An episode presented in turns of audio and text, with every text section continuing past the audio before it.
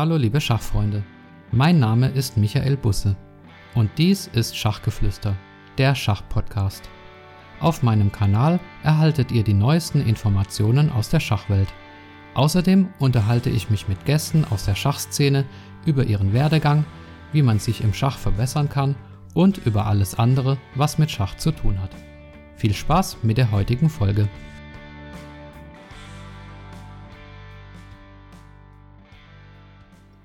Hallo liebe Schachfreunde, willkommen zur 22. Episode von Schachgeflüster, der Schachpodcast. Ja, heute habe ich keinen Interviewgast, sondern ich habe mir überlegt, mal wieder eine eigene Folge zu machen. Ich habe euch ja gesagt, dass ich beim Inhalt dieses Podcasts mich auch am Feedback der Hörer orientiere und es gab zwei Hörer, die mir gesagt haben, dass sie die allgemeinen Folgen auch ganz gut fanden, insbesondere die Folge, wie ich den besten Zug finde und da habe ich mir gedacht, ich mache mal wieder eine Hintergrundfolge zu allgemeinen Infos und da habe ich mir das Thema Psychologie im Schach rausgesucht. Erstmal gibt es aber einen kurzen Statusbericht zu dem Podcast. Wir haben jetzt 21 Folgen hinter uns und ich wollte euch einfach mal so ein bisschen ganz kurz berichten, wie es läuft. Auf YouTube hat der Kanal jetzt 237 Abonnenten und 5900 Aufrufe. Das ist wirklich super. Ähm, dazu kommen noch über die diversen Podcast-Plattformen etwa 6000 Downloads insgesamt und zusätzlich dann nochmal 11.000 Episodenaufrufe. Also das sind wirklich tolle Zahlen. Ich hätte nie gedacht, dass es tatsächlich so weit kommt. Am Anfang war ich mir auch gar nicht sicher, ob ich diesen Podcast überhaupt äh, so weit aufrechterhalte. Aber das liegt natürlich auch an eurem positiven Feedback.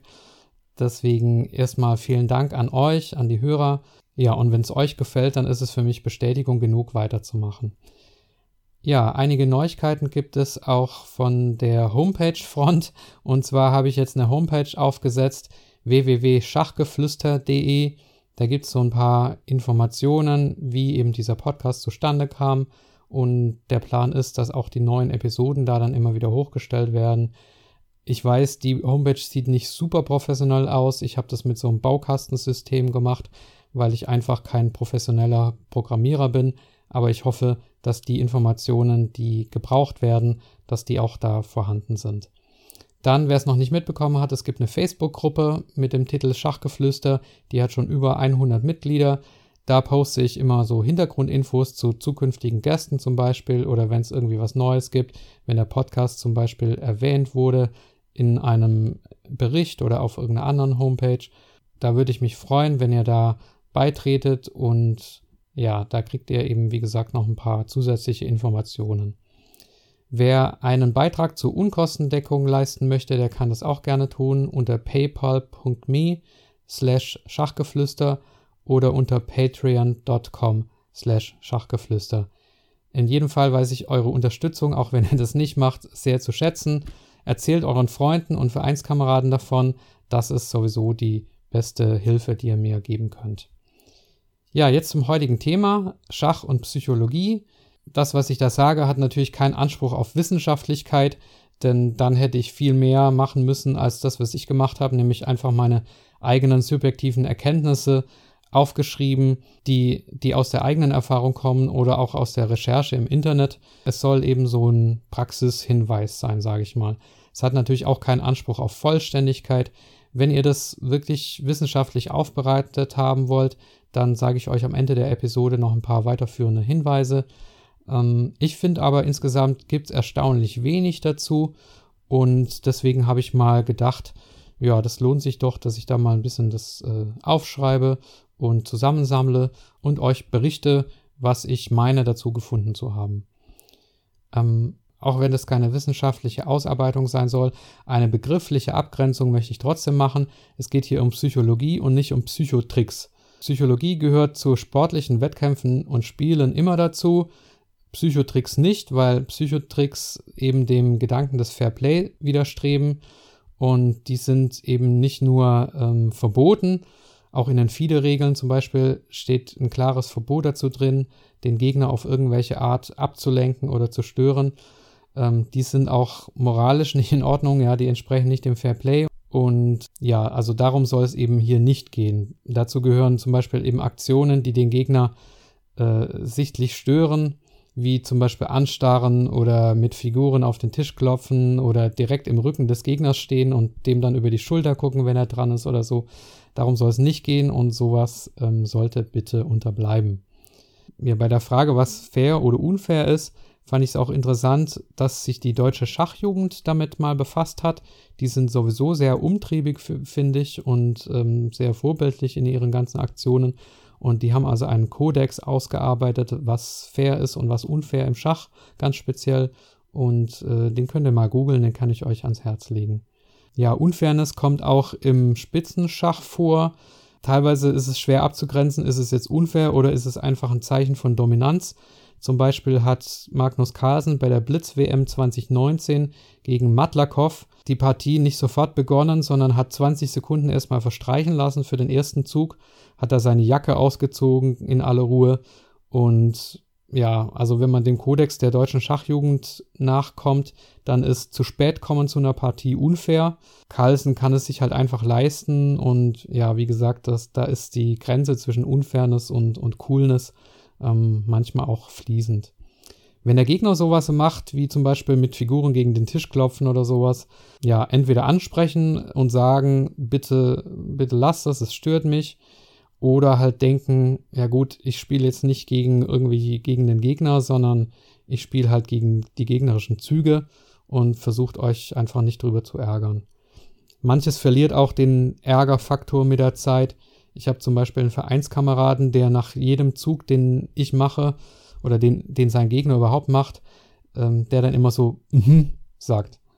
Und am Anfang hat mich das total verunsichert, weil ich gedacht habe, der will damit zum Ausdruck bringen, dass mein Zug irgendwie dubios oder fehlerhaft ist. Aber ich habe dann mit der Zeit rausbekommen, der macht das bei jedem gegnerischen Zug. Also der macht das total unbewusst und wenn man ihn darauf ansprechen würde, würde er das wahrscheinlich bestreiten. Ähm, deswegen, ja, mittlerweile ärgere ich mich auch gar nicht mehr drüber. Aber am Anfang hat mich das extrem verunsichert. Dann gibt es auch eben moralisch schwierige Fragen bei der Abgrenzung fair, unfair. Zum Beispiel, wenn jetzt der Gegner vergisst, die Uhr zu drücken, ist die Frage, weise ich ihn drauf hin oder weise ich ihn nicht drauf hin? Ähm, ja, also ich habe es meistens gemacht, wenn es irgendwie ältere Leute waren. Aber ja, ob man das jetzt vom Alter abhängig macht oder nicht, äh, weiß ich auch nicht. Ihr könnt mir ja mal eure Meinung sagen und äh, per E-Mail schreiben oder bei YouTube in die Kommentare, wie ihr das so seht. Also ich bin da so ein bisschen hin und her gerissen. Es kann mich ja auch ablenken, wenn ich den Gegner irgendwie, wenn ich sehe, dass der Gegner die Uhr nicht drückt, ähm, dann lenkt mich das auch vom Spiel ab. Also ja, so ganz eindeutig finde ich die Frage nicht. Dann gibt es auch unbewusste Verhaltensweisen für Gegnern, aus denen man aber Rückschlüsse ziehen kann. Zum Beispiel habe ich einen Vereinskameraden, der, wenn er glaubt, einen Gewinnzug gemacht zu haben, den Zug immer total schnell ausführt. Also normalerweise nimmt er die Figur in die Hand und lässt sie dann in der Luft erstmal ganz langsam kreisen und dann setzt er sie ganz langsam ab. Und wenn er aber glaubt, einen irgendwie fast matt gesetzt zu haben oder eine Springergabel ansetzt oder so, dann macht er den Zug total schnell und äh, haut die Figur aufs Brett, dann weiß ich, okay, da glaubt er irgendwie jetzt einen besonders guten Zug gemacht zu haben. Oder es gibt auch Leute, die so auf die Uhr hauen nach dem Zug, nach dem Motto, so, jetzt habe ich dich. Das ist meistens aber, wie gesagt, eine unbewusste Verhaltensweise und nicht, äh, ja, aus meiner Sicht auch nicht unfair. Was mich total nervt online und was ich auch unfair finde beim Schachspiel online, wenn man völlig kaputt steht und dann aber nicht aufgibt, sondern einfach die gesamte Restbedenkzeit ablaufen lässt. Also ich finde, das geht gar nicht. Das ist, das ist Zeitverschwendung, das ist unfair. Und ähm, ja, da werde ich echt immer sauer, wenn das, wenn das der Gegner macht. Also dann lieber aufgeben, als, als einfach die Restbedenkzeit ablaufen lassen. Das ist ungehörig. Ähm, wo wir beim Thema Nerven sind, Kiebitze sind natürlich auch total nervig, ja. Ähm, wir machen das natürlich im Vereinsabend auch, dass wir mal über die Schulter gucken und dann so Sprüche loslassen. Aber ja, also ich weiß nicht, ich glaube, das gehört schon irgendwie zum Schach dazu. Aber Kiebitze, die dann ans Brett getapselt kommen und dann vielleicht ein paar Sekunden zuschauen und dann schon meinen, sie sind fähig, alle Feinheiten der Stellung zu erkennen und den jeweils besten Zug zu wissen und den einzig richtigen Plan zu, zu erschauen und obendrein den weiteren Partieverlauf ganz exakt abschätzen zu können. Also die nerven mich extrem und Ja, das äh, finde ich auch nicht so toll. Aber klar, es gehört natürlich auch dazu zum Schach und ähm, auch online kann man das ja auch machen. Ja, das war zum Thema Psychotricks oder Fairness oder Unfairness. Jetzt zurück zum Thema Psychologie, also das eigentliche Thema. Ähm, ich habe mir jetzt einfach mal zehn verschiedene Aspekte herausgesucht. Wie gesagt, das ist jetzt nicht irgendwie systematisch aufgeführt, sondern zehn Dinge, die mir einfach aufgefallen sind oder die ich so gefunden habe im Internet oder die mir selber passiert sind, die eben mit dem Thema Psychologie im weitesten Sinne zu tun haben. Also zehn Aspekte der Psychologie. Aspekt 1 ist die sogenannte Zwei-Fehler-Falle. Den Namen habe ich jetzt mal so, ich weiß nicht, ob es da einen offiziellen Namen gibt, aber den habe ich jetzt mal so gewählt. Worum geht's? Es geht darum, dass man halt häufig nach einem ersten Fehler sofort den zweiten Fehler nachschiebt. Also ich kenne das von mir selber ganz besonders ausgeprägt. Wenn ich Partien spiele und einen Fehler mache, dann bin ich danach so emotional, dass ich dann danach denke, ich muss jetzt besonders spektakulär spielen, ich muss jetzt besonders aggressiv spielen, ich muss jetzt sofort die Figur zurückgewinnen, ich muss jetzt irgendwas machen und dann dadurch natürlich fehleranfällig bin, emotional bin und auch verrückte Züge mache, aktionistisch bin und dadurch einfach den zweiten Fehler sofort hinterher schiebe. Eigentlich ist es total doof, weil es gibt ja ganz wenige Partien, die man verliert, weil man einen Fehler gemacht hat. Klar gibt's das, ne, dass der Gegner einen einzigen Fehler ausnutzt und man verliert dann. Aber ganz ehrlich, also auf dem Niveau, auf dem ich bin, in der untersten Schachliga, da reicht ein Fehler nicht, um eine Partie zu verlieren, sondern man muss schon mehrere machen. Und wenn man dann einen Fehler gemacht hat, dann kann man immer noch irgendwie wieder in die Partie finden auf einen Fehler des Gegners hoffen und der muss dann auch nicht direkt kommen, sondern der kann auch vielleicht zehn Züge später kommen. Ähm, es gibt auch dazu einen guten Spruch von Savielli Tartakova, der gesagt hat, es gewinnt der, der den vorletzten Fehler macht. Das bedeutet also, der, der den letzten Fehler macht, verliert, aber der den vorletzten Fehler macht, der gewinnt. Das heißt, man kann es sich leisten, in einer Partie einen Fehler zu machen. In den allermeisten Fällen. Das heißt, nach einem Fehler nicht sofort in Aktionismus fallen, sondern versucht, den besten Zug zu finden, auch wenn die Stellung verloren sein mag. Einfach nicht den zweiten Fehler hinterher, sondern der erste Fehler ist schlimm genug, aber der zweite Fehler, der ist meistens noch viel, viel verheerender. Also besinnt euch nach dem ersten Fehler, macht vielleicht auch eine kleine Pause und ähm, spielt dann weiter mit kühlem Kopf. So, Aspekt 2 ist die Prima facie Falle. Prima facie ist Latein und bedeutet auf den ersten Blick. Wer die vorigen Episoden gehört hat, der hat vielleicht mitbekommen, dass ich Jura studiert habe und da gibt es den sogenannten Prima facie Beweis. Das ist also der Beweis des ersten Anscheins. Wenn ihr zum Beispiel einen Auffahrunfall habt, dann gilt vor Gericht der Beweis des ersten Anscheins, dass derjenige, der aufgefahren ist, die Schuld hat, weil der Abstand zu klein war. Und der, der aufgefahren ist, der muss diesen Beweis des ersten Anscheins dann entkräften, indem er zum Beispiel sagt, ja, der vor mir, der hat total plötzlich gebremst, ähm, der hätte so nicht bremsen dürfen. Aber zunächst mal gilt eben derjenige, der aufgefahren ist, ähm, als der Schuldige. Und das ist der Beweis des ersten Anscheins. Und ich habe den Begriff genommen für eine andere Konstellation, die ihr sicherlich alle kennt. Und zwar ist es der Effekt, dass man, ich sag mal, zwei Züge berechnet hat äh, tief berechnet hat und auch die alle verwirft, weil man sagt, ja, irgendwie sind beide Züge nicht gut. Und dann sieht man einen dritten Zug und spielt den dann sofort, aber ohne ihn zu berechnen, weil er im ersten Moment gut aussieht. Und dann nachher sieht man erst, ja, der war ja noch viel schlechter als alle anderen, die ich vorher ausführlich durchgerechnet habe.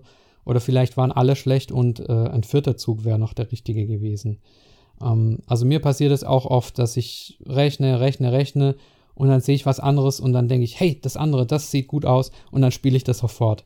Das darf man natürlich nicht machen, weil ähm, es gehört einfach dazu, dass man jeden Zug prüft, bevor man ihn spielt. Es gibt ja auch diesen Spruch von Emanuel Lasker, wenn du einen guten Zug siehst, dann prüfe, ob es einen besseren gibt. Aber dazu gehört natürlich eben, dass man jeden Zug auch tatsächlich prüft, bevor man ihn spielt. Also nicht diesen Prima facie Zug spielen, sondern nur bewertete Züge spielen. Anders kann es natürlich sein, wenn man in Zeitnot ist, in einer Blitzpartie oder so, dann spielt man den Zug, den man ähm, auf den ersten Anschein gut findet. Aber bei einer klassischen Partie ähm, spielt nicht diesen prima facie Zug. Aspekt 3 ist die Frage, wann ich eine Partie aufgebe. Für mich gibt es zwei Fälle, wann ich aufgebe. Der erste ist, ich habe keine Lust mehr. Das ist bei mir im Internetblitz sehr oft der Fall. Da gebe ich dann manchmal vorschnell auf, weil ich mich einfach über einen Fehler ärgere. Man will ja die perfekte Partie spielen und es ist einfach nicht so befriedigend, wenn man eine Partie gewinnt, wo man einen Fehler gemacht hat und dann nur durch einen weiteren gegnerischen Fehler gewinnt, sondern man will die perfekte Partie spielen und wenn man dann einen Fehler macht, dann ist man manchmal schon einfach frustriert und denkt, komm, dann versuche ich einfach nochmal eine neue Partie zu spielen und ähm, ja, dann gebe ich einfach auch manchmal vorschnell auf, aus Ärger über den Fehler, obwohl ich weiß, wenn ich mich jetzt da noch reinhängen würde und versuchen würde, das dem Gegner schwer zu machen, dann ähm, ja, dann wird es vielleicht was bringen, aber da habe ich dann auch einfach keine Lust. Ja, ist natürlich nicht besonders sportlich, ist nicht besonders gut für das eigene Rating, aber das ist halt so. Und der zweite Fall, wenn ich aufgebe, ist, wenn es einfach respektlos ist, weiterzuspielen. Ja, weil es gibt schon den Fall, dass man einfach total materiell unterlegen ist was weiß ich, der Gegner hat eine Dame, einen Turm und ich selber habe vielleicht noch einen Bauern, aber eben nicht auf der siebten Reihe, sondern irgendwo mittendrin. Ähm, sorry, dann bringt es einfach nichts weiter zu spielen. Klar gibt es immer noch Putt-Motive oder der Gegner kann noch einen Grundreihenschach übersehen oder sowas. Aber wenn sowas überhaupt nicht in Sicht ist, dann ist es einfach respektlos weiterzuspielen. Ich finde, den Fall gibt es schon. Dann, dann gebe ich auf. Aber Ansonsten in der klassischen Partie zum Beispiel in einem Punktspiel würde ich nie aufgeben, nur weil ich denke, ja, der Gegner hat einen klaren Vorteil zum Beispiel. Da würde ich einfach mir notfalls auch ein Matt zeigen lassen und den Gegner es beweisen lassen, dass er besser steht oder dass er auch fähig ist, die bessere Position zum Matt zu verwerten. Ja, denn wie gesagt, es gibt immer noch die Möglichkeit, dass der Gegner zum Beispiel eine Gabel übersieht oder ein Putt übersieht und deswegen, ja, also im Punktspiel, mir ist es schon manchmal passiert, dass ich das in ausgeglichener Stellung der Gegner aufgegeben hat. Und da habe ich auch gedacht, ja, jetzt, äh, das war jetzt total unnötig. Also, wie gesagt, gebt erst auf, wenn es respektlos wird, weiterzuspielen, aber dann ähm, gebt auch wirklich auf. Mein Vorbild ist so ein bisschen Peter Swidler, der hat in einer Partie in, im Internet dem Carlsen erlaubt, ihn matt zu setzen und ihn dabei angestrahlt. Also das ähm, kriege ich natürlich nicht hin. Ich ärgere mich dann, aber ja, spielt die Partie zu Ende. Auch der Niklas Huschenbeet zum Beispiel hat hier in dem Podcast gesagt, man lernt viel mehr, wenn man jede Partie zu Ende spielt. Wenn man dann immer schon aufgibt, wenn man einen kleinen Fehler gemacht hat, dann lernt man auch nicht in einer unterlegenen Stellung sich zum Beispiel zu verteidigen oder Widerstand zu leisten. Das ist auch eine Qualität. Denkt zum Beispiel an Kajakin, ja, der immer in unterlegenen Stellungen doch irgendwie wieder das Remis holt. Und diese Qualität muss man auch üben. Von Emanuel Lasker gibt es den Spruch, ich kämpfe, solange mein Gegner einen Fehler machen kann. Und dann gibt es noch einen Spruch von einem Podcast, den ich gehört habe, und der lautet, eine Partie aufgeben ist wie Selbstmord aus Angst vor dem Tod. Und ja, der hat auch äh, was für sich psychologisch vielleicht so ein kleiner Trick, wenn man schlecht steht, hm, dann muss man einfach vielleicht sein Ziel umformulieren, um noch Motivation zu haben, weiterzuspielen. Das Ziel kann dann zum Beispiel nicht mehr heißen, ich will gewinnen. Vielleicht ist es unrealistisch, ja, und ähm, dann ist man frustriert, weiterzuspielen. Aber versucht doch dann einfach euer Ziel umzuformulieren. Zum Beispiel zu sagen, ich will es dem Gegner jetzt maximal schwer machen. Ich bin zwar in einer unterlegenen Stellung, ich habe einen großen Fehler gemacht, aber ich will jetzt unangenehm sein, ich will die Niederlage so lange wie möglich herauszögern, ich will es meinem Gegner schwer machen. Das ist dann wieder ein realistisches Ziel. Und wer weiß, vielleicht gelingt euch dann sogar noch irgendwie der Turnaround, aber auf jeden Fall habt ihr dann ja auch eben die Qualität geübt, unangenehm zu sein und defensiv zu spielen. Und ja, deswegen, wie gesagt, erst die Partie aufgeben, wenn ihr keine Lust habt oder wenn es respektlos ist, weiterzuspielen. Wann es respektlos ist, weiterzuspielen, kommt natürlich auch auf euer Rating an.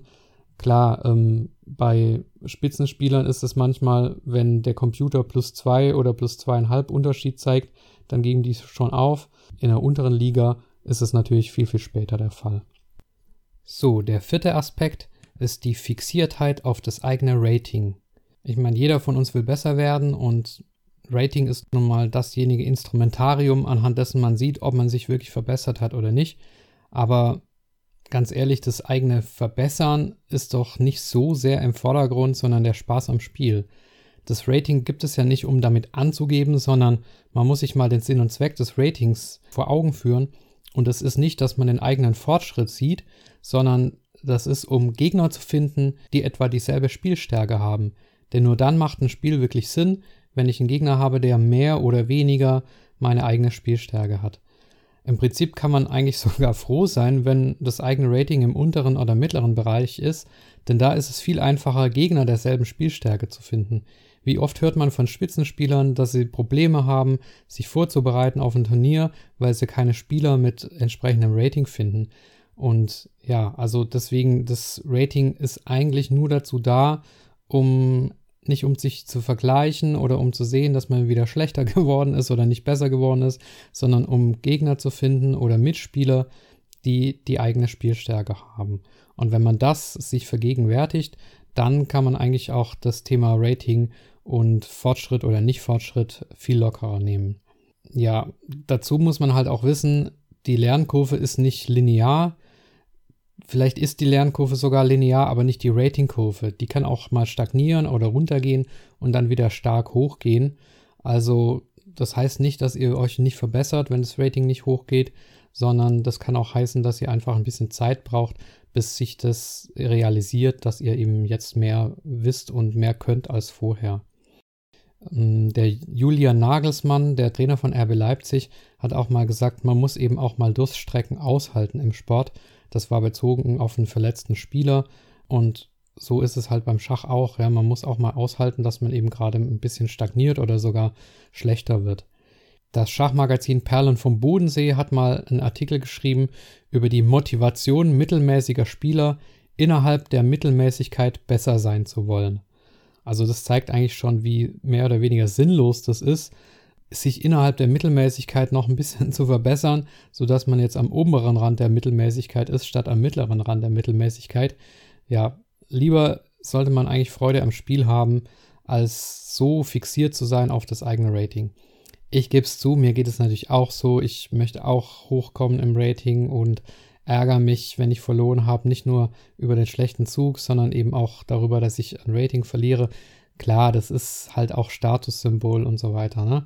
Aber trotzdem so sehr aufs Rating fixiert zu sein, das macht nicht glücklich. Vergleiche machen nicht glücklich und das Rating ist ja nur ein Vergleich im Prinzip. Und wenn man das Rating als Vergleich sieht mit anderen, dann ähm, ja, ist es auch nicht gut. Also deswegen gibt es ja auch im Internet so viele Möglichkeiten, ungewertete Partien zu spielen, weil man da viel lockerer damit umgehen kann. Ich kann euch das auch nur empfehlen, versucht es mal ohne Rating zu spielen, ungewertete Partien und dann hört auch diese Fixiertheit auf das eigene Rating so ein bisschen auf. So, aber ja, wie gesagt, ich bin natürlich auch nicht frei davon.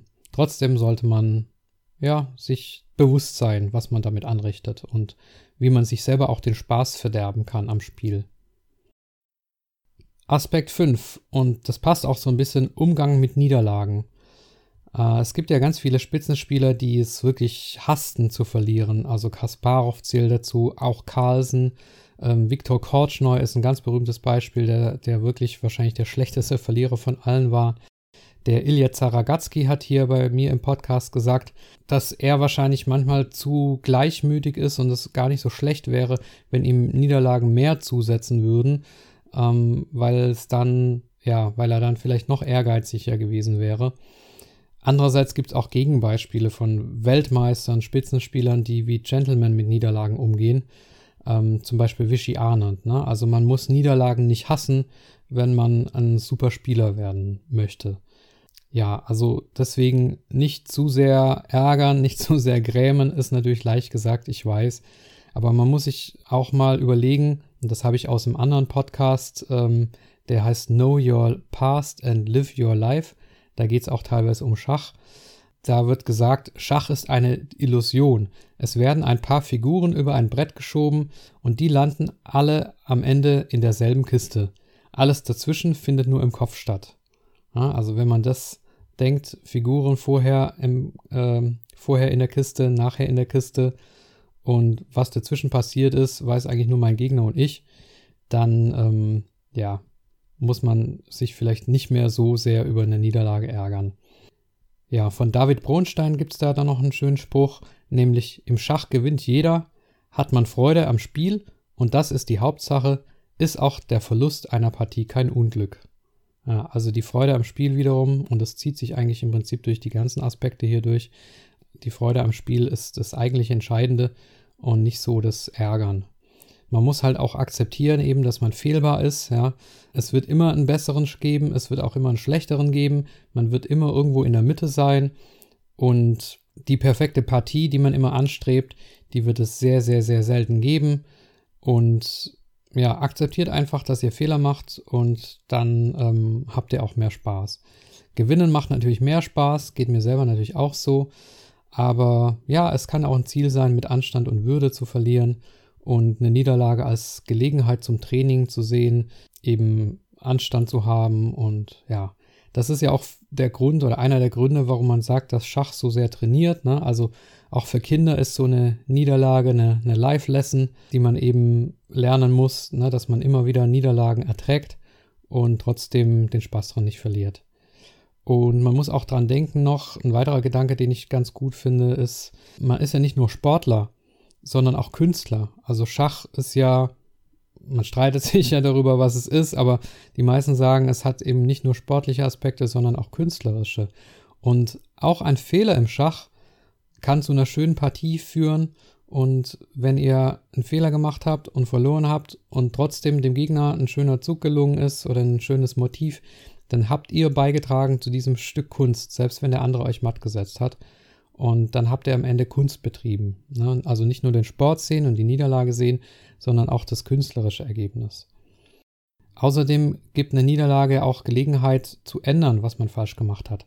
Das erfordert natürlich eine Analyse und eine Analyse einer Niederlage ist unangenehm, aber ja, es das heißt ja, dass man eben aus Niederlagen auch lernt und somit ähm, den positiven Aspekt sehen sollte denkt auch dran, jeder von uns hat nur eine begrenzte Menge an Schachspielen zu spielen in seinem Leben. Versaut es euch einfach nicht, den Spaß daran zu haben, indem ihr euch über die Spiele, die ihr verliert, zu sehr aufregt. Ihr werdet viele, viele, viele Sp Spiele verlieren und auch viele gewinnen. Und ähm, jedes Spiel sollte Spaß machen, nicht nur die gewonnenen. Ansonsten hat man die Hälfte der Zeit, die man mit Schach verbringt, nämlich die Spiele, die man verliert, man unnötig geopfert. Ähm, von Sebastian Rädler, der das Buch Schachfieber geschrieben hat, gibt es auch so einen Satz, ähm, der mir da so ein bisschen gefallen hat, und zwar, Schach ist Denken um des Spielens Willens. Schach ist nur ein Spiel. Na, also denkt dran, nicht nur der Sport, sondern auch Kunst und, und Spiel. Äh, ja, das Ganze ist natürlich leicht gesagt, ich weiß, geht mir auch so, vor allem wenn man so eine richtige Verluststrähne hat und nicht nur eine Niederlage, das kann frustrierend sein, aber ja, da muss man eben auch Geduld haben. Geduld oder Ungeduld ist auch der sechste Aspekt, nicht bezogen auf ähm, eine ganze Schachkarriere, sondern auf ein einzelnes Spiel. Und zwar hat Ledator, das ist so ein Schach-YouTuber, hat ähm, in seinem Spiel, in seinen Videos gegen Amateure gewinnen oder so ähnlich heißt es, hat er immer gesagt, ja, Amateurspieler sind ungeduldig. Gegen, wenn man gegen Amateurspieler spielt, dann muss man warten, bis sie einen Fehler machen. Na, also das bedeutet, man muss nicht Züge mit Ausrufezeichen spielen, die eben besonders brillant sind, sondern es reicht, wenn man Züge mit Fragezeichen so gut wie es geht vermeidet, beziehungsweise wenige davon macht. Also spielt solide, versucht nicht auf Biegen und Brechen zu gewinnen, sondern der Moment wird kommen, an dem der Gegner einen Fehler macht. Und Geduld ist in so einer Schachpartie eben auch gefragt. Natürlich muss man dann im richtigen Moment, wenn die Taktik da ist, auch zuschlagen. Aber ja, man darf es nicht verzwingen, wie man bei uns im Schwäbischen sagen würde. Ja, das war ein kurzer Aspekt. Jetzt kommt der siebte Aspekt und der heißt Pokerface. Nach Fehlern soll man ein Pokerface zeigen. Denn ansonsten bringt man den Gegner erst drauf, nach einer taktischen Möglichkeit zu sehen. Ne? Also wenn ich einen Fehler mache und dann sage, oh Gott, oder irgendwie sowas, und der Gegner merkt, ähm, oder auch nur an meiner Körpersprache eben merkt, ich habe einen Fehler gemacht, dann wird er den Fehler viel eher sehen, ja, als wenn ich ein Pokerface mache. Mir ging es schon oft, dass man, wenn man eben, wenn ich eben mit jemandem spiele und dann selber sage, oh, der Zug war schlecht oder so, ja, dass der Gegner dann sagt, oh, hätte ich gar nicht gesehen, aber jetzt, wo du es gesagt hast, äh, sehe ich es auch. Ähm, na, also in der Partie zeigt eurem Gegner nicht mit Körpersprache oder mit äh, Gesichtsmimik, dass ihr einen Fehler gemacht habt, wenn ihr ihn seht, sondern tut so, als ja, hättet ihr nichts gemerkt. Dazu gehört auch zum Beispiel, wenn man irgendwie eine Figur eingestellt hat oder einen Bauern eingestellt hat, ja, ähm, hofft einfach, dass der Gegner denkt, es ist ein Opfer, dass es, dass es ein bewusstes Opfer ist, verkauft es als bewussten Zug und hofft eben, dass der Gegner es nicht annimmt. Aber wenn ihr sagt, oh Mist, ähm, Bauern eingestellt, klar, dann wird der Gegner ihn annehmen. Andererseits, wenn der Gegner dann gemerkt hat, dass man Fehler gemacht hat und ihn ausnutzt, dann ist es, glaube ich, auch okay, sich kurz aufzuregen, auch am Brett, weil dann hat es der Gegner ja schon gemerkt, dann hat der Gegner den Fehler ja schon gesehen. Und wenn er ihn dann ausgenutzt hat und man selber dann eine Figur verloren hat, dann ist es, glaube ich, auch okay, sich aufzuregen, denn ja, man muss seinen Gefühlen auch freien Lauf lassen. Also es gibt so einen Artikel auf chess24.com vom 31.12.19, den könnt ihr gerne mal nachlesen, wo Magnus Carlsen zitiert wird, dass er von Gary Kasparov gelernt habe, sich eben kurz aufzuregen in der Partie und ähm, das hilft ihm dann, sich danach zu beherrschen. Und wenn er sein Gefühl nicht freien Lauf lässt, dann regt er sich die ganze Partie über innerlich auf. Deswegen muss er es kurz rauslassen, um dann anschließend ähm, wieder konzentriert zu sein. Aber wie gesagt, eben erst, wenn der Gegner den Fehler gesehen hat und ähm, nicht vorher. Weil sonst ist es kein Pokerface mehr. Ja, Aspekt 8 ist die Schrecksekunde. Die Schrecksekunde tritt dann ein, wenn der Gegner einen überraschenden Zug gespielt hat. Und dann denkt ihr, oh Mist, das habe ich nicht gesehen. Oft ist es dann so, dass man denkt, hm, der Gegner hat ja mehr gesehen als ich, ich habe was übersehen, äh, aber das muss nicht unbedingt sein. Es kann auch sein, dass ihr einen offensichtlich schlechten Zug nicht gesehen habt, ja, den der Gegner jetzt gemacht hat und dass ihr den deswegen übersehen habt, weil er halt schlecht wäre. Carlsen hat mal gesagt, die erste Reaktion nach einem gegnerischen Zug muss sein Bullshit. Ja, das finde ich ähm, typisch Carlsen, ne? wieder etwas äh, überheblich, aber das macht ihn ja auch stark. Und ja, versucht erst mal nach dem gegnerischen Zug, den ihr nicht erwartet habt, zu sagen, Moment mal, dieser Zug muss schlecht sein, ich kann, ich kann den irgendwie entkräften. Oft steckt da auch eine nette Idee dahinter, ja. Der Gegner hat sich ja meistens was gedacht, aber oft geht die dann halt auch nicht durch und es gibt eine gute Antwort.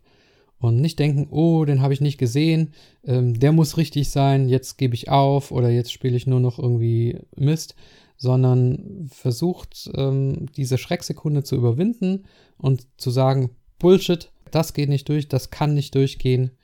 Ja, traut eurem Gegner einen Fehler zu und sucht nach dem Fehler in seinem Zug. Überwindet die Schrecksekunde. Aspekt 9 ist Unterschätzen des Gegners. Das geht so ein bisschen in das Gegenteil. Ähm, Psychologie ist ja auch manchmal widersprüchlich. Man muss seinem Gegner einen Fehler zutrauen, ja, aber man muss seinem Gegner auch einen Plan zutrauen. Und wenn es nur ein Verzweiflungsplan ist, also ja, es ist vieles Bullshit, aber trotzdem versucht zu sehen, ob ihr euch vielleicht tatsächlich dagegen wehren müsst, ja. Ähm, ob das eine letzte Falle ist, zum Beispiel euer, eures Gegners, die ihr euch gestellt habt, die ihr sehen müsst, wenn ihr euren Gegner so gut wie Schachmatt habt und dann macht er einen komischen Zug, den ihr nicht versteht und dann folgt ihr nur eurem eigenen Plan, ja, dann kann es sein, dass er euch eine letzte Falle gestellt hat und ähm, deswegen mag es objektiv Bullshit sein, aber wenn ihr das nicht seht, dann ähm, ja, werdet ihr ein, eine überraschende Niederlage erleiden. Zu große Überzeugtheit vom Sieg kann genau wie bei Panik zum Beispiel oder so, ähm, das kommt später noch, kann zu Schachblindheit führen. Ne? Also der Tunnelblick, wenn man zu sehr im, im, eigenen Plan drin ist und eine gegnerische Drohung übersieht, der kann äh, fatal sein. Also traut dem Gegner auch einen Plan zu, unterschätzt ihn nicht, jeder Zug kann gefährlich sein. Wenn man diese beiden Aspekte, die ich gerade genannt habe, zusammenfassen will, dann passt da am besten ein Zitat von meinem Vereinskameraden Karl-Heinz dazu, den ihr auch in einer der früheren Episoden übrigens kennengelernt habt. Uh, der hat mir nämlich mal gesagt, Michael, man muss in zwei Momenten ganz besonders aufpassen und sich konzentrieren. Der erste ist, wenn man denkt, man hat gewonnen, und der zweite ist, wenn man denkt, man hat verloren. Ja, besser könnte ich es auch nicht sagen. Natürlich ist das eine Gratwanderung zum Thema Siegessicherheit ausstrahlen, aber ähm, ja, Unterschätzen des Gegners ist eben nicht gut. So, der zehnte und letzte Aspekt, den ich hier ansprechen möchte, ist Zeitnot. Ich glaube, dass es unzweifelhaft ist, dass wenn man in Zeitnot gerät, dass man dann schlechter spielt. Natürlich einerseits durch die geringere Zeit, die man eben hat, um den nächsten Zug durchzurechnen, andererseits aber auch durch die Emotion, ne, durch die Panik, die ich habe, durch eine Zeitnot oder auch durch eine optisch gefährliche Situation, auch das kann Panik verursachen, versucht natürlich diese Panik auszublenden. Ne. Der Daniel King, der hat gesagt, man soll überhaupt nicht versuchen, in Zeitnot besser zu spielen, sondern man soll die Zeitnot vermeiden.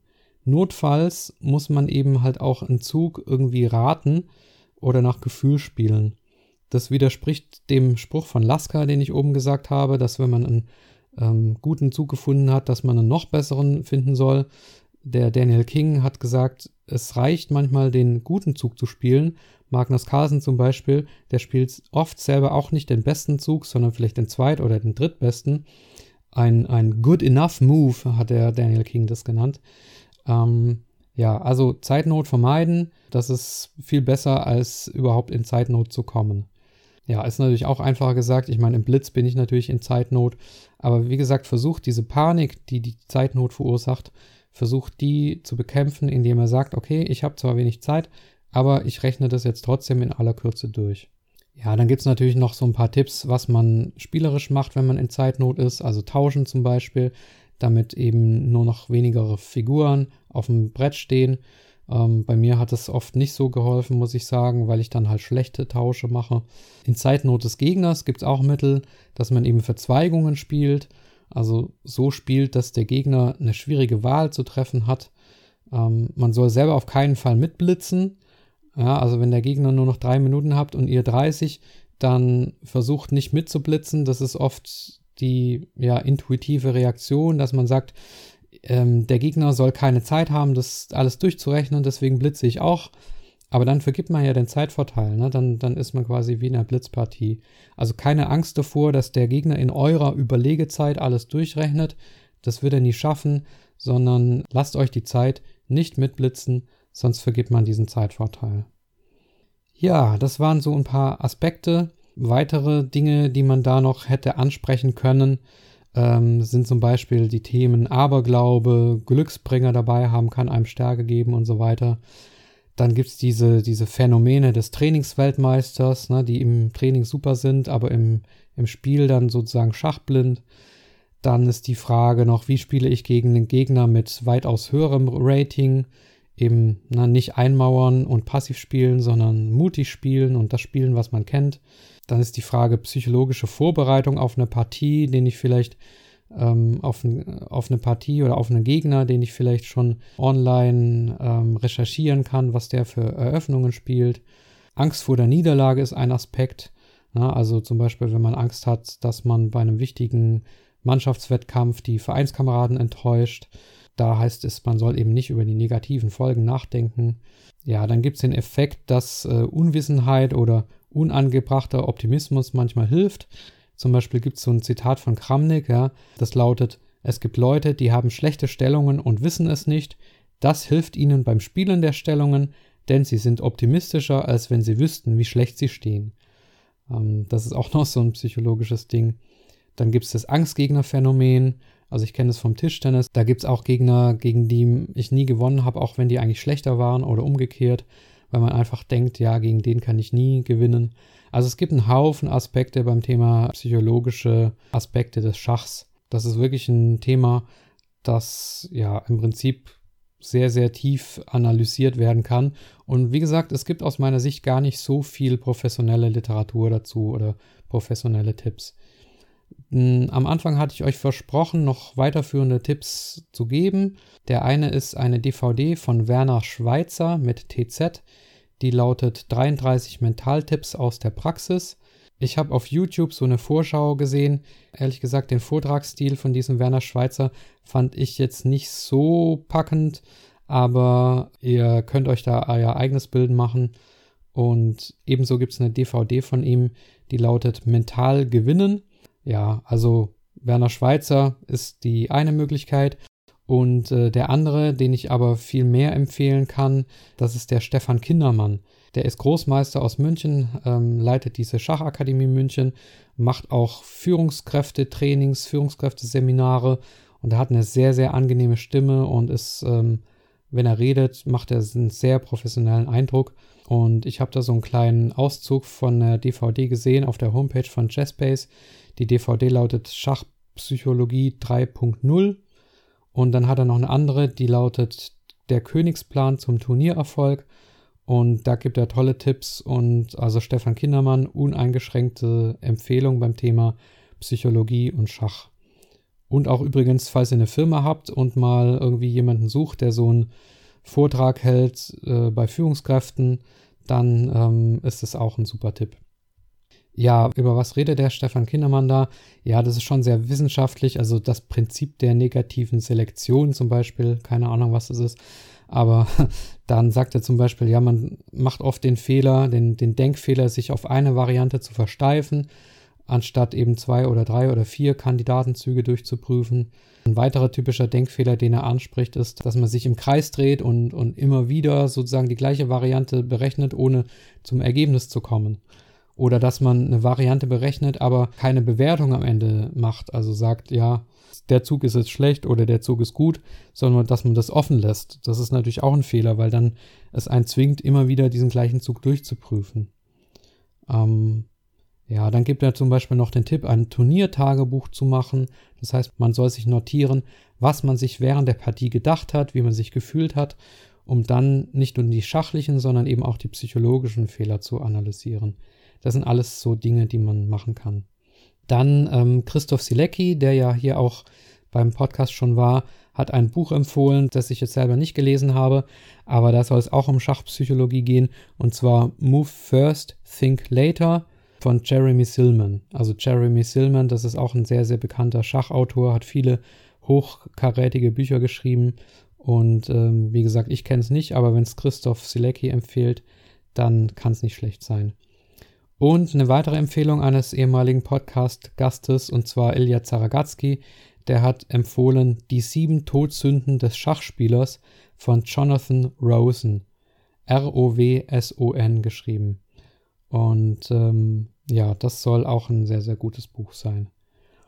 Ja, das soweit zum Thema Schach und Psychologie. Ich hoffe, ja, der eine oder andere Einblick hat euch geholfen oder hat euch einen neuen Blick ermöglicht.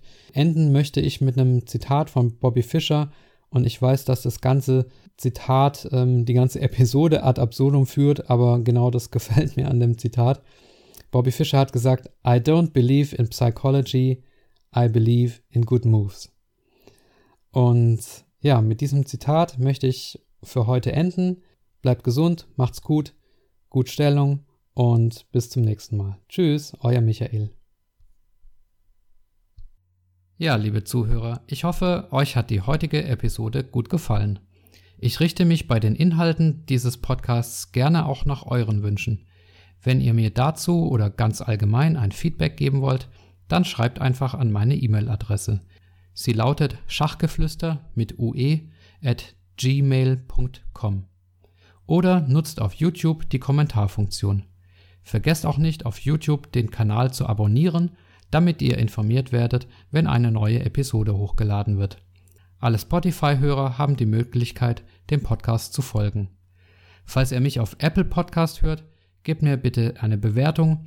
All das hilft, um den Kanal populärer zu machen. Wer meinen Podcast finanziell unterstützen möchte, kann das ab sofort auch gerne tun, und zwar über eine Spende auf www.patreon.com, geschrieben Patreon. Das ist natürlich absolut freiwillig, hilft mir aber, die Qualität dieses Podcasts künftig weiterhin zu verbessern und die Ausgaben, die damit verbunden sind, zu bestreiten.